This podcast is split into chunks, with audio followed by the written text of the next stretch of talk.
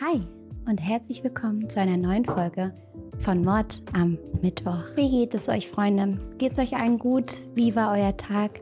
Lasst es mich sehr, sehr gerne mal in den Kommentaren wissen. Was geht bei euch gerade so? Was bringt der Alltag? Habt ihr Sorgen? Beschäftigt euch gerade was? Oder freut ihr euch ganz besonders über etwas? Schreibt es gerne in die Kommentare.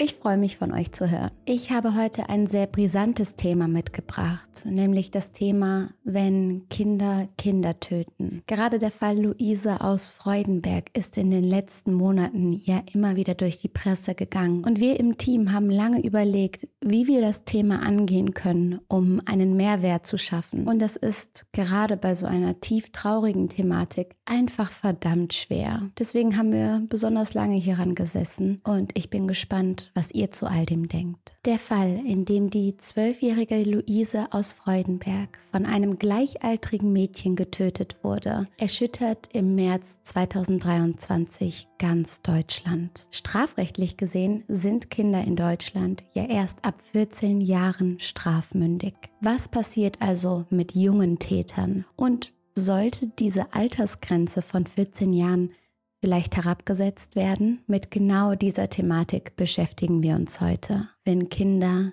Kinder töten. Das deutsche Strafrecht sieht vor, dass Kinder unter 14 Jahren nicht strafrechtlich belangt werden können. Im Jugendstrafrecht selbst gilt der Erziehungsgedanke, nicht die Bestrafung. Ich stelle euch heute drei Fälle aus Deutschland vor, in denen Kinder andere Kinder getötet haben. Anschließend möchte ich mit euch zusammen diskutieren, ob die Altersgrenze gerechtfertigt ist oder ob sie vielleicht herabgesetzt werden sollte. Im März 2023 töten in Nordrhein-Westfalen zwei Mädchen, die erst zwölfjährige Luise aus Freudenberg. Dass Kinder ein anderes Kind getötet haben, dass sie zu einem Mord fähig sind, das lässt viele Menschen in ganz Deutschland entsetzt fassungslos, aber auch ratlos zurück. Luise besucht an einem Samstagnachmittag eine Freundin in Hohenhain. Das ist ein Nachbarort von Freudenberg wo Luise wohnt. Zunächst wurde davon ausgegangen, dass sie sich am frühen Abend auf dem Weg nach Hause machte.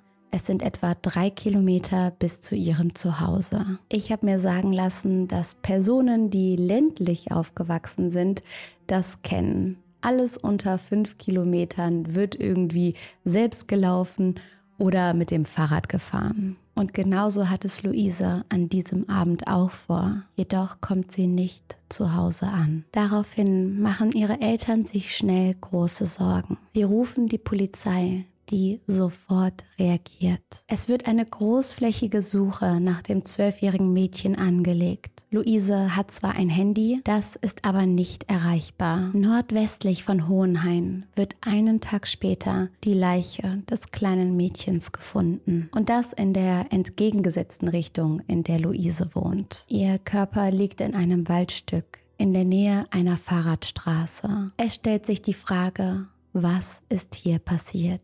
Die Ermittlungen geben bald schon eine schreckliche Antwort.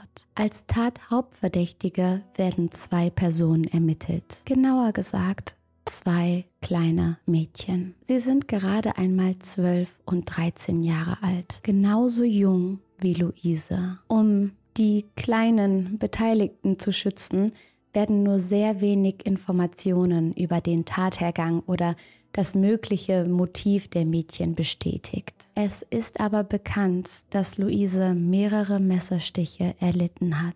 Schlussendlich verblutete sie an ihren Verletzungen. Die Tat scheint von Emotionen geleitet zu sein. Die beiden verdächtigen Mädchen legen ein Geständnis ab, doch es droht ihnen keine Strafverfolgung. Sie sind für die Strafmündigkeit im deutschen Gesetz zu jung. Im Strafgesetzbuch steht, wer bei der Begehung der Tat noch keine 14 Jahre alt ist, ist schuldunfähig. Der Fall wirft deutschlandweit viele Diskussionen auf über den Jugendschutz und unsere Gesetze. Ich finde das eine wahnsinnig schwierige Thematik. Ich weiß selbst nicht so genau, was ich dazu sagen oder denken soll.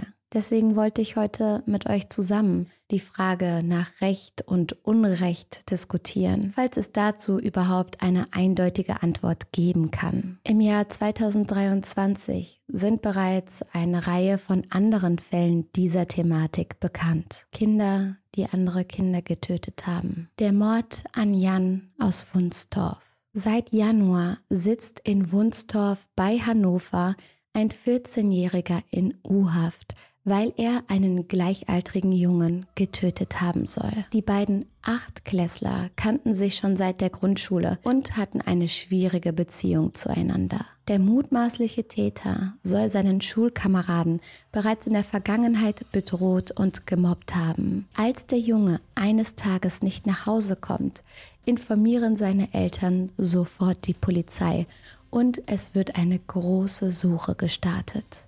Der mutmaßliche 14-jährige Täter gibt den Ermittlern gegenüber an, den Jungen getötet und versteckt zu haben. Der leblose Körper des jungen Opfers wird schließlich auf einem ungenutzten Gelände in einem Forst gefunden. Der Junge erlag den Verletzungen, die er durch eine stumpfe Gewalteinwirkung erlitt. Der gerade 14 Jahre alt gewordene Täter kommt in Untersuchungshaft und vor das Jugendgericht. Ein anderer Fall ist der Mord an Anastasia aus Salzgitter. Im Februar diesen Jahres verkündet das Landgericht Braunschweig das Urteil in einem anderen Fall, in dem Kinder zu Mördern wurden. Im Sommer 2022 soll ein 13- und ein 14-jähriger Mitschüler Anastasia auf einem verwilderten Grundstück erstickt haben. Und jetzt kommt's. Die beiden Jungen sollen ihre Tat wochenlang geplant und dann heimtückisch an dem Mädchen ausgeführt haben. Der zu der Tat 14-Jährige wurde nach dem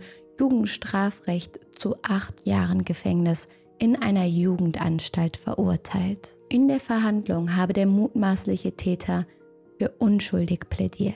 Er wäre zwar am Tatort anwesend gewesen, habe sich aber nicht an der Tat beteiligt. Der 13-jährige Mittäter ist noch nicht strafmündig und stand deshalb nicht vor Gericht. Zu einer Anklage oder einem Gerichtsverfahren kommt es nicht. Der Junge wird in eine psychiatrische Klinik gebracht. Die Fälle zeigen, dass das Erreichen des 14. Lebensjahres aus strafrechtlicher Sicht in Deutschland einen enormen Unterschied macht. In Deutschland sind Kinder und Jugendliche ab 14 Jahren strafmündig. Das heißt, dass sie ab diesem Zeitpunkt für ihre Taten strafrechtlich belangt werden können. Dr. Sabrina Hobbs vom Deutschen Jugendinstitut erklärt das Ganze folgendermaßen. Die Strafmündigkeit beschreibt das Erreichen eines Alters, ab dem einem Menschen vom Gesetzgeber zugetraut wird, die Folgen seiner Handlungen so weit zu überblicken, dass er bewusst anderen schaden kann und daher für diese Handlungen die strafrechtliche Verantwortung übernehmen muss. Sehr verklausulierte Sätze, aber am Ende heißt das so viel wie, wenn du checkst, was du damit anrichtest, dann kannst du dafür auch verurteilt werden. Und genau das wird Kindern unter 14 Jahren noch nicht zugetraut. Denen wird nicht zugetraut, dass sie die Konsequenzen und das Überblicken ihrer Handlungen einordnen können und deswegen sind sie nicht strafmündig. Ab 14 Jahren kann Mord allerdings nach dem Jugendstrafrecht mit einer Freiheitsstrafe von bis zu 10 Jahren geahndet werden. In anderen Ländern besteht die Strafmündigkeit schon ab einem jüngeren Alter. In den Niederlanden zum Beispiel ab 12, in England ab 10 und in den USA sogar zwischen 6 und 12 Jahren je nach Staat. Amerika ist echt anders, ne? 1993 werden in Amerika die beiden Zehnjährigen John Venables und Robert Thompson zu acht Jahren Haft verurteilt, weil sie einen Zweijährigen ermordet haben. Über diesen schrecklichen Fall haben wir auf dem Kanal schon ausführlicher geredet. Da könnt ihr gerne mein Video zu abchecken. Was spricht jetzt für die Altersgrenze und was spricht dagegen? Ist 14 ein gutes Alter für so eine Grenze oder sollten wir es den USA gleich tun? Denn durch diese schrecklichen Ereignisse kommt auch in Deutschland immer wieder die Diskussion auf, ob die Strafmündigkeit nicht vielleicht doch herabgesetzt werden sollte. Die Altersgrenze besteht seit 100 Jahren und es gibt keine genauen Erfahrungswerte oder Beobachtungen, die eine Grenze bei genau 14 Jahren rechtfertigen. Befürworter einer früheren Strafmündigkeit argumentieren, dass 12- und 13-Jährige in Bezug auf ihre geistige Reife nicht mehr mit 12- und 13-Jährigen vor 40 oder 50 Jahren zu vergleichen seien. Irgendwie werden wir alle immer schneller erwachsen, heißt es. Ein weiteres Argument ist, dass auch die körperliche Reife junger Leute heute früher einsetzt. Auch die sozialen Medien wie TikTok und Instagram spielen in der Entwicklung der Kinder eine immer größere Rolle. Soziale Kontakte und Kommunikation läuft bei vielen über die Plattform ab. Kinder werden früher mit erwachsenen Inhalten konfrontiert. Ich weiß nicht, wie es bei euch war, aber als bei uns der erste Porno in die Klassengruppe geschickt wurde, war ich zehn Jahre alt. Ich war nicht bereit, das zu sehen, was mir da auf mein Handy gesendet wurde. Außerdem ermöglichen Instagram und Co natürlich auch das Mobbing, das Cybermobbing, welches nach der Schule auf solchen Plattformen per Chat weitergeführt werden kann. Kinder fühlen sich in diesem Rahmen im Netz meistens unbeobachtet.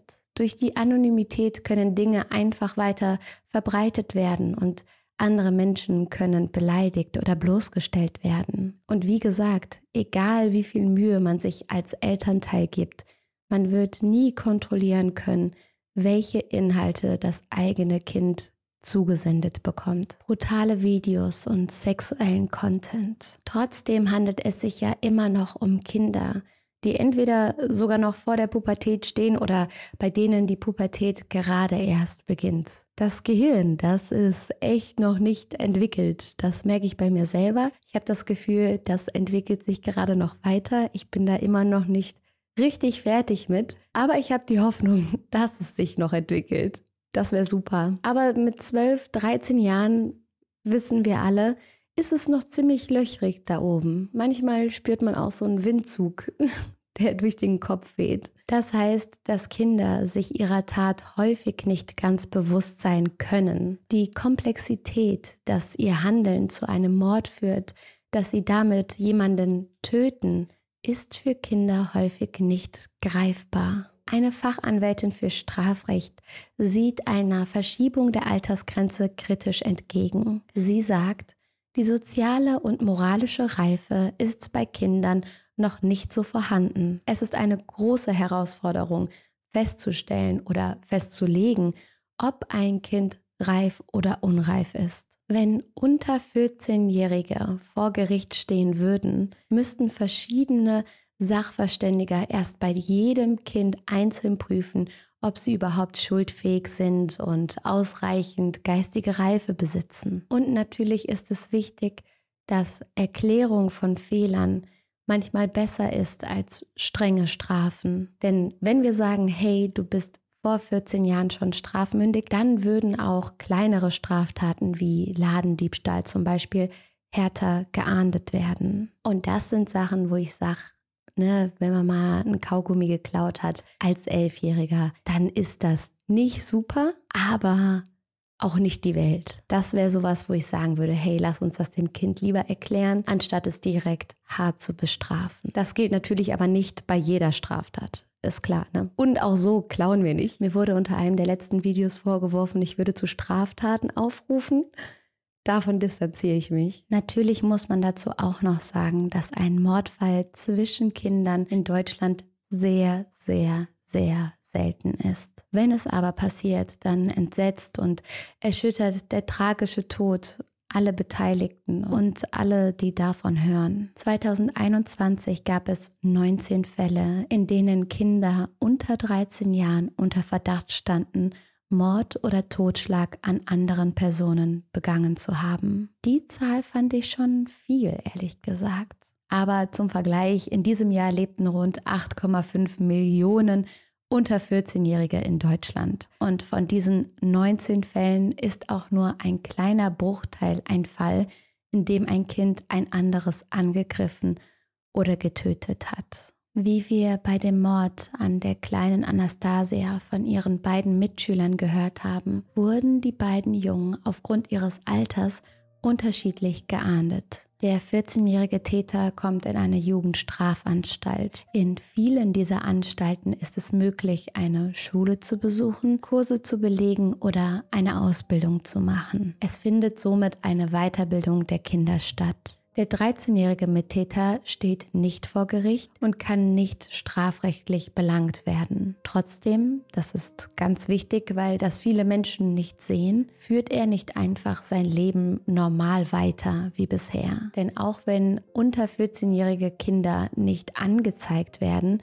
ist es auch nicht so, als würde der Staat überhaupt nicht reagieren. Es gibt verschiedene Institutionen, unter anderem Psychologen und Jugendämter und all die werden bei solchen Fällen aktiv und beschäftigen sich dann individuell mit den Kindern. Im Fall von Luise habe ich auch häufig gehört, ja, jetzt dürfen die Täter einfach weiterspielen und einfach weiter ihr Ding machen, aber auch die werden höchstwahrscheinlich in solchen Einrichtungen untergebracht worden sein. Im Zuge der Betreuung wird sich dann mit der Tat beschäftigt und diese wird verarbeitet. Denn bei Kindern, die zu Tätern werden, zeigt sich oftmals nach der Tat eine psychische Auffälligkeit sowie eigene Probleme. In der ganzen Diskussion müssen wir natürlich auch an die Eltern denken, denen ihr Kind genommen wurde denn viele verspüren eine Hilflosigkeit, wenn der Tod ihres Kindes nicht strafrechtlich verfolgt wird. Andere Eltern wollen wiederum, dass den Tätern bestmöglich psychologisch geholfen wird, denn die sind ja auch noch Kinder. Aber ihr merkt, es ist super schwer, da zu entscheiden, was nun richtig oder falsch ist. Die beiden Mädchen im Fall Luise aus Freudenberg sind in der Obhut des Jugendamtes. In der Jugendhilfe sollen sie sich weiterentwickeln können, die Schule besuchen und weiter lernen, sich weiterbilden. Und das klingt so hart und unfair, weil Luise genau diese Dinge nun nicht mehr tun kann. Die Täterinnen sind selbst kleine Mädchen. Ihnen muss geholfen werden, die Tat zu reflektieren und die Geschehnisse zu verarbeiten so hart das auch klingt. Was ist eure Meinung zu all dem? Ich muss sagen, mir fällt es verdammt schwer, zu einem Fazit zu kommen. Denn auf der einen Seite sind es so unfassbar schreckliche Taten. Da gibt es Kinder, die nun nicht mehr lesen und schreiben lernen dürfen, die nun nicht mehr sich weiterentwickeln und erwachsen werden dürfen.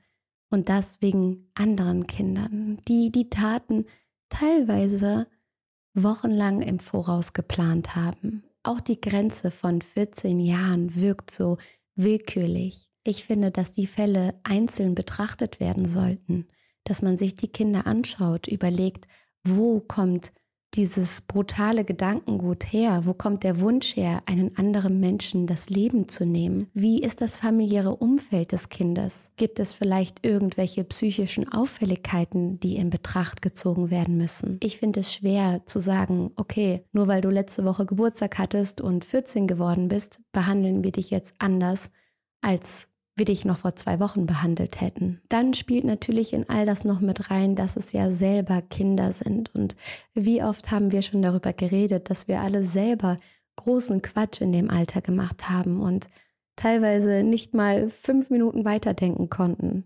weil die Gehirnkapazität nur so für die nächsten Sekunden gereicht hat. Wenn ich solche Fälle höre, bin ich auch immer wieder sehr froh darüber, dass ich nicht in der absoluten Primetime von Social Media aufgewachsen bin.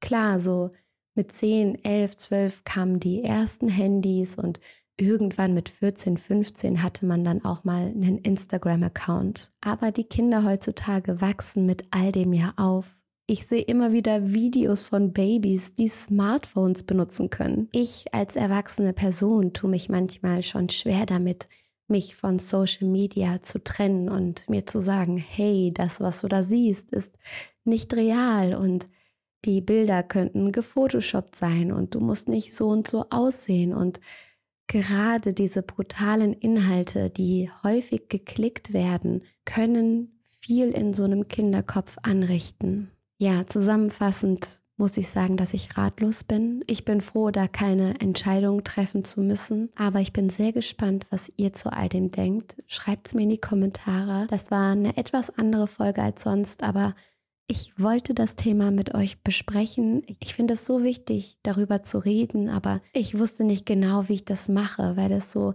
sensibel und emotional und traurig ist. Aber die Diskussion, die gerade entsteht, ist eben auch super wichtig und deswegen bin ich gespannt, was ihr zu all dem sagt. Macht's gut, wir sehen uns in den Kommentaren und bis dann.